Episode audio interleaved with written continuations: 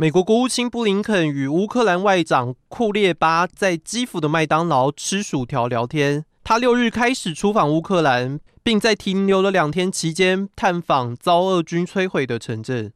Now, what happened here happened at the beginning of the Russian aggression, but the atrocities and the impact it's having on Ukrainians of all ages continue to this very day.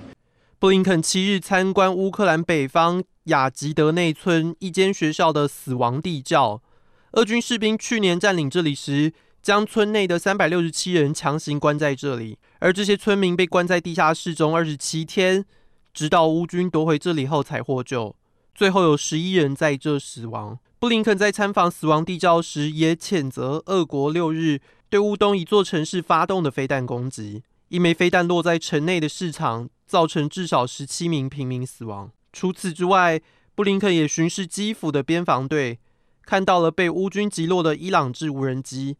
同时也来了解由美军提供的军事装备是如何帮助乌军抵御俄方侵袭的。而在听乌克兰军官解释的同时，布林肯也不忘展现幽默态度，跳上车上表示他打算将这台车开回家，让乌克兰军官们也不禁的笑了出来。不过，俄国方面可就没有对布林肯访乌有这么正面的态度了。布林肯在当地时间六日也宣布，美国会对乌克兰增加援助十亿美元。目前乌克兰反攻开始获得突破，布林肯的来访可以说是为乌克兰打下一剂强心针。